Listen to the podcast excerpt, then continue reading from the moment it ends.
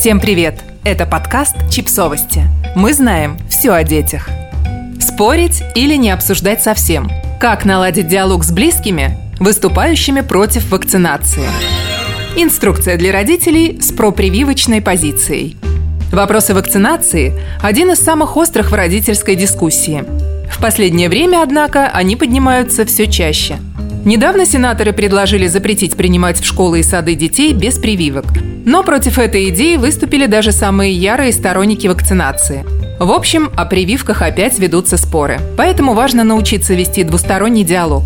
Публикуем подробную инструкцию для тех, кто выступает за прививки и хотел бы донести свою точку зрения до тех своих друзей и близких, кто против. Оригинал материала был опубликован на NEN и доступен по ссылке. Ли Черников из New York Times написала большой материал о том, как она чуть не потеряла лучшую подругу на поле прививочных сражений и собрала основные рекомендации для тех, кто отважился поговорить с друзьями-антипрививочниками и, возможно, убедить их пересмотреть свои взгляды. Перевели для вас самое главное – Массовая вакцинация является ключевым способом защиты здоровья населения. Если вы решили поговорить с людьми, сомневающимися в пользе вакцинации, эффективнее всего будет вступить с ними в диалог. Существуют уважительные способы поговорить на противоречивые темы с вашими неопределившимися друзьями, коллегами и членами семьи. И, возможно, убедить их в безопасности и пользе вакцинации. Для начала определитесь, насколько человек готов вас слушать. Люди, неуверенные в вопросах вакцинации, могут иметь разную степень недоверия – от сомнений до категорического отрицания. Те, кто активно выступает против вакцинации, нередко являются приверженцами уже развенчанных теорий и дезинформации, которая распространяется в соцсетях. У тех, кто относится к группе сомневающихся, есть аспекты, которые их волнуют. Может быть, они прочитали что-то в сети, и у них есть знакомые, которые сказали, что у их ребенка была плохая реакция на прививку. Некоторых больше отталкивает не сама вакцинация, а установленный государством обязательный график прививок. Многие из тех, кто с недоверием относится к вакцинам, открыт к использованию вакцин от некоторых болезней и избегает прививок от других. Некоторые прививают своих детей, но с запозданием. Если вы имеете дело с убежденным противником прививок, то у вас вряд ли получится его переубедить или хотя бы убедить прислушаться к вашим доводам. Они не согласятся, и это того не стоит – говорит Пол Офит, директор образовательного центра по вопросам вакцинации при детской больнице Филадельфии. Однако куда больше людей попадают в категорию сомневающихся, и некоторых из них вполне можно попробовать переубедить. Итак, с чего стоит начать разговор? Подготовьтесь, но не налегайте на статистику.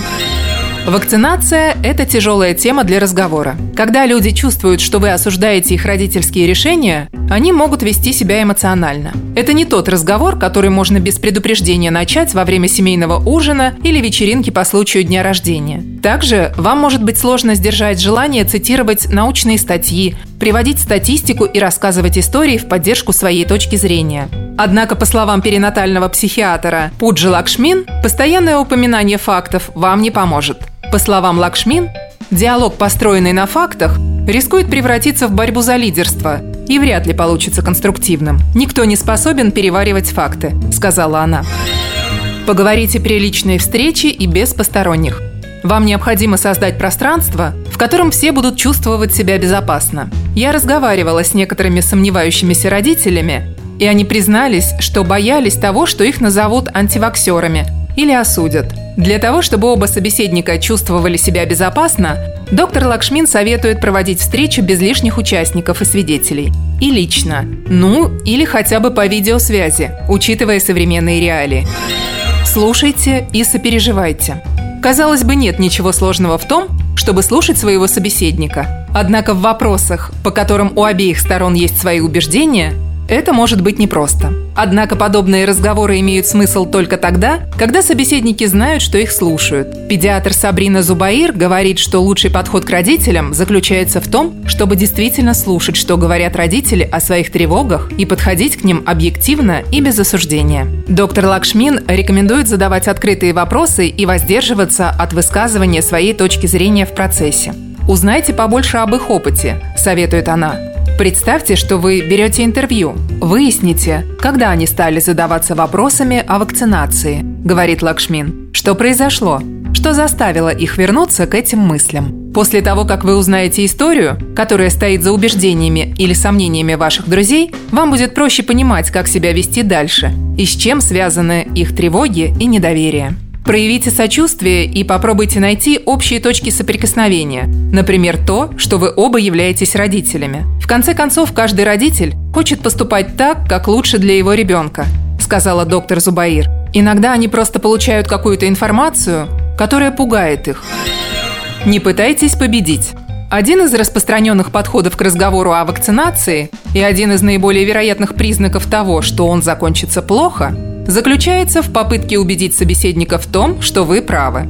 Однако в подобных разговорах лучше заранее отказаться от желания победить. Не стоит концентрироваться на том, чтобы каждый ваш довод попадал в цель, или на том, кто из вас пытается переубедить другого, говорит доктор Лакшмин. Вам важно понять, чем руководствуется другой человек. Как только вы начнете разделять мнения на правильные и неправильные, связь между вами будет ослабевать, и вы будете понимать друг друга все меньше и меньше. Продолжайте говорить. Если вы серьезно намерены переубедить кого-то в вопросах вакцинации, не стоит относиться к этому разговору как к разовому мероприятию. Ваша цель, по словам доктора Лакшмин, это договориться о последующей беседе. Доктор Зубаир говорит, что она никогда не оставляет попыток поговорить с родителями, даже с теми, кто серьезно настроен против вакцинации. Иногда родителям сперва необходимо установить со мной связь, а потому им требуется пара месяцев на то, чтобы начать мне доверять и прислушиваться к моим рекомендациям, рассказывает она. В тех случаях, когда родители не меняют своего мнения, иногда дети высказывают свое. Среди моих пациентов есть дети, которые вырастают и самостоятельно изъявляют желание вакцинироваться. Постскриптум. Убедить кого-то изменить свои взгляды относительно вакцинации – дело непростое и не быстрое. И во многом зависит от того, насколько хорошо вам удается установить контакт с собеседником. Будьте терпеливы и деликатны. Не гонитесь за победой и не бросайте попыток достучаться до близкого вам человека. Подписывайтесь на подкаст, ставьте лайки и оставляйте комментарии. Ссылки на источники в описании к подкасту. До встречи!